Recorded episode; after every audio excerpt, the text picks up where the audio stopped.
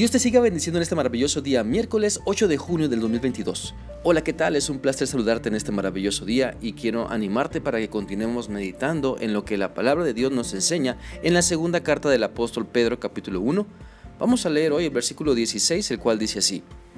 Cuando les dimos a conocer la venida de nuestro Señor Jesucristo en todo su poder, no estábamos siguiendo sutiles cuentos supersticiosos, sino dando testimonio de su grandeza que vivimos con nuestros propios ojos.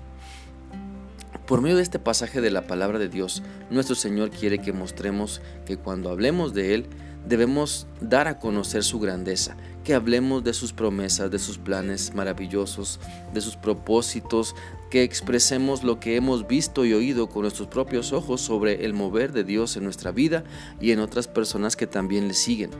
Por lo tanto, debemos dar a conocer que lo que Dios hace y dice en su palabra no son sutiles cuentos supersticiosos, sino el Evangelio de la verdad. Son las buenas noticias que Dios tiene para toda persona que cree en Él. Ah, y Él tiene un plan de salvación por medio de Jesucristo. Hay muchas personas que buscan distorsionar la verdad del Evangelio buscan compartir sus propias fábulas y leyendas, pero esta parte de la carta del apóstol Pedro nos está enseñando a dar un testimonio fiel de la grandeza de Dios. Mira, la expresión cuentos supersticiosos apunta a un mito, a algo que un falso maestro usa para enseñar sus herejías destructivas o para inventar relatos que confunden a las personas, y esto lo podemos ver cada vez más en cuanto al regreso de nuestro Señor Jesucristo. Hay quienes se burlan de la promesa del regreso de Cristo poniendo fechas, inventando cosas que la Biblia no enseña y haciendo esto niegan el fundamento histórico del mensaje del Evangelio y presentan en su lugar sus propios mitos, su propia interpretación errada de lo que la Biblia supuestamente dice. Entendamos bien que es un mito.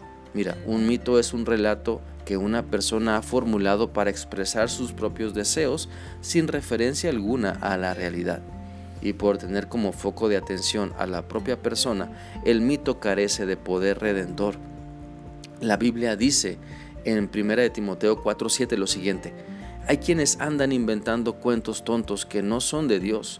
No los aceptes, sino más bien entrénate para una vida dedicada a Dios. Recordemos que en contraste con el mito, la Biblia es divinamente inspirada, está enraizada en la historia y es completamente la verdad. Por eso el mensaje del Evangelio redime a las personas de sus pecados y glorifica a Dios.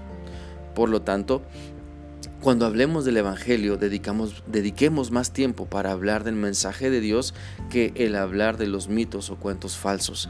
Hablemos del poder de su regreso, de cómo Él vendrá y cumplirá sus planes. Las personas que nos escuchan que Dios pone a nuestro alrededor necesitan escuchar el poder de Dios, necesitan ver el poder de Dios trabajando en nosotros y de cómo Cristo nos ha cambiado y nos sigue transformando. Por lo tanto, aprovechemos bien el tiempo para mostrar el plan de Dios y su poder actuando en nosotros. Hablemos de lo que Dios ha hecho en nuestra vida, de cómo Él nos ha usado, pero también transformado. Las personas a nuestro alrededor, muchas de ellas no conocen a Cristo Muchas de ellas necesitan a Cristo y Dios quiere usarnos para dar a conocer ese, maravilloso Evangelio, que seamos testigos de todo lo que Dios puede hacer. Quiero invitarte para que pienses, ¿cómo estás dando a conocer el mensaje de Cristo? ¿Compartes lo que dice la Biblia, lo, que dice la palabra de Dios? ¿O estás compartiendo mitos y cuentos supersticiosos? Dios quiere que seamos testigos fieles de su grandeza, que podamos anunciar a todas las personas su maravilloso amor redentor, la vida eterna que solamente se encuentra en Jesucristo y sus planes de transformación para todo aquel que cree en Él. Así que te animo para que continuemos anunciando el mensaje del Evangelio, a que Cristo vino para que, para que tengamos vida eterna y que Él regresará, y que seamos cristianos fieles, que usemos bien la palabra de verdad. Espero que esta reflexión sea útil para ti y que sigas teniendo un maravilloso día. Dios te guarde. Hasta mañana.